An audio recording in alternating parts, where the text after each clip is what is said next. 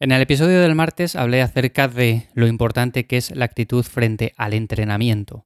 Y también comenté o dejé caer que hoy iba a hablar acerca del descanso, de los problemas asociados a dormir poco y cómo ello repercute en el rendimiento para ir progresando a lo largo del tiempo. ¿Por qué me he decidido hacer este episodio? Pues básicamente porque siempre se dice que hay que dormir un mínimo de 7-8 horas para rendir bien, para ganar masa muscular, todo esto, pero nunca sé llega a decir todos los problemas asociados que tiene el descansar poco y cómo ellos influyen a la hora de ganar masa muscular, porque todo esto está unido al final. Por lo tanto, vamos a ver cómo esto tiene más importancia de la que parece, no solamente a nivel estético, a nivel físico, que muchas veces parece que es en lo que nos fijamos principalmente, ¿no? De cara al espejo, de cara a la apariencia visual, pero vamos a ver cómo de cara a nivel interno también tiene su importancia y más de la que parece. Así que bueno, bienvenido a un nuevo episodio en The Lifter. Soy Iván Llamazares de ivyamazares.com y aquí ya sabes que hablo acerca de levantar hierros, material para entrenar en casa, hábitos y en general cualquier cosa relacionada. Para cualquier tema, ya sabes que me encuentras en ivyamazares.com, ahí tienes mi web. Así que, bueno, sin más, vamos a empezar con el tema de hoy. Lo dicho, es el tema del descanso, la falta de sueño. Muchas veces por descansar poco, nos damos cuenta rápido, ¿no? Que somos como zombies andantes, o sea, cualquier actividad que queremos realizar, ya no hablemos de entrenamiento, sino cualquier actividad cognitiva, pues nos damos cuenta de que somos lentos pensando, reaccionamos mal, estamos cansados, estamos abriendo la boca todo el día. En definitiva, descansar poco tiene muchos efectos negativos, no solamente a nivel de salud física, de rendimiento, de salud deportiva, sino también de salud general, de estado de ánimo y de todo lo que ello conlleva. Entonces, como digo, muchas veces nos convertimos en zombies andantes porque estamos acostumbrados quizás a dormir nuestras 5 o 6 horas, tomamos nuestros 3 o 4 cafés y decimos, no, no, si es que con esto me sirve, no me hace falta dormir más. Yo estoy acostumbrado a dormir 5 horas y no es necesario dormir más. Ojo aquí, a ver, hay personas que sí que es cierto que están acostumbradas a dormir 6 horas y por mucho que estén o que intenten dormir más, no van a ser capaces de dormir más, porque su estilo de vida lo ha condicionado así a lo largo de los años y no van a ser capaces de dormir más. Y son personas que se encuentran bien, que entrenan bien físicamente, mentalmente, entonces, bueno, siempre hay de todo. Pero normalmente, cuando hablamos de la población general, de la media, dormir entre 7, 8 horas, incluso cuando somos personas jóvenes, dormir algo más, pues suele ser bastante beneficioso.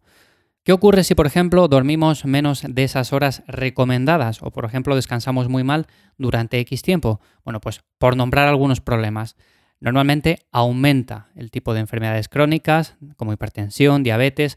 A ver, si somos personas jóvenes y tenemos una mala racha, una semana mala o dos semanas malas, tampoco va a pasar nada. Pero si lo continuamos esto a lo largo de los años, pues normalmente aparecen este tipo de enfermedades. Luego, por ejemplo, también se reduce la capacidad de concentración, nos cuesta más pensar, aumenta el tiempo de reacción, o sea, no reaccionamos exactamente igual ante un estímulo estando cansados que estando con la mente fresca y esto de cara al entrenamiento, por supuesto que influye también. No vamos a afrontar lo mismo una serie pesada, frescos, bien descansados, que estando fatigados desde el momento que nos levantamos.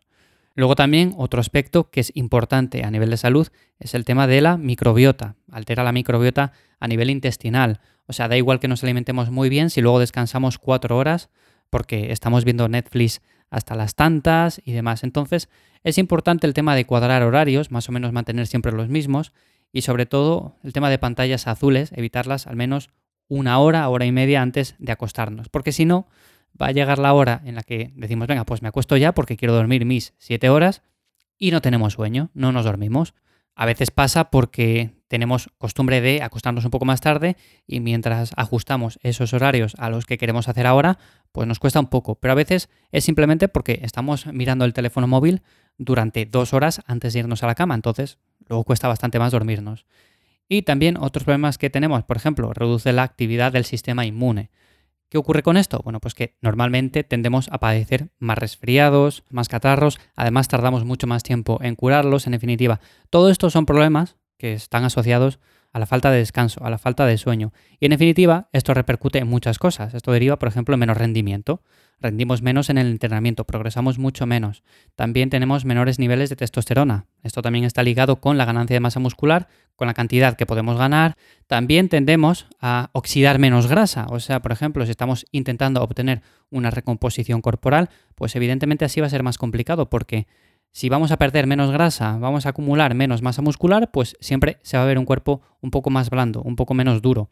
Entonces, es importante esto. Y también el tema de la degradación proteica. A menos descanso, mayor degradación proteica y por lo tanto menos masa muscular que podemos acumular. Como veis, son cosas que están relacionadas con la falta de sueño y al final se traducen en el entrenamiento. Vamos a la sala de musculación, parece que con 5 horas de sueño es suficiente porque nos hemos metido dos cafés y resulta que no, resulta que luego vamos a hacer los ejercicios, movemos los mismos pesos, hacemos las mismas repeticiones, nos sentimos cansados, tenemos ganas de terminar ya, en definitiva todo esto. Si además sumamos otros factores como pueden ser que hacemos demasiado cardio, que tenemos una actividad en el día a día excesivamente alta, o bien por trabajo o bien porque pensamos que hacer mucha actividad aeróbica es beneficioso de cara a perder grasa, pues todo esto repercute negativamente. Es importante moverse, pero tampoco es cuestión de salir a correr 30 kilómetros todos los días y más habiendo dormido 5 horas y luego ir al entrenamiento de fuerza. Es bastante probable que nuestras marcas nunca suban de esta manera. Así que en definitiva, lo importante es priorizar esto antes que comprar suplementos.